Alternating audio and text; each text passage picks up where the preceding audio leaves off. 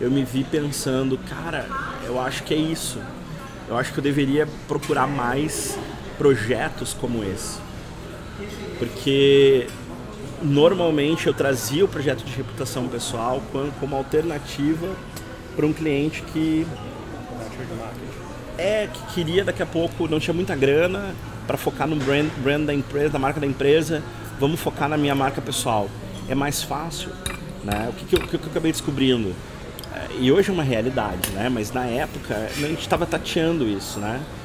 É, eu tenho um, um, resultado muito melhor com uma campanha se eu focar na imagem do dono, da dona do negócio, do que se eu focar na marca. e, eu, e, o, e o suspiro aqui na mão, se eu focar na marca da, da empresa. Então, é muito interessante que a gente começava a rodar campanha, aí vamos supor, investia 100 reais num anúncio e 100 reais em outro, teste AB, né?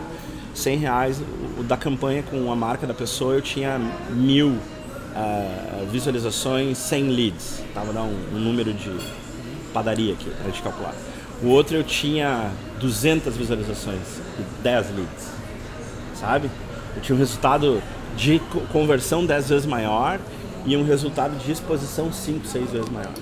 Então, será que eu não deveria me especializar nesse tipo de estratégia? Foi o que eu me perguntei em 2014. E aí eu comecei a produzir conteúdo e direcionar meu marketing, minha comunicação para isso.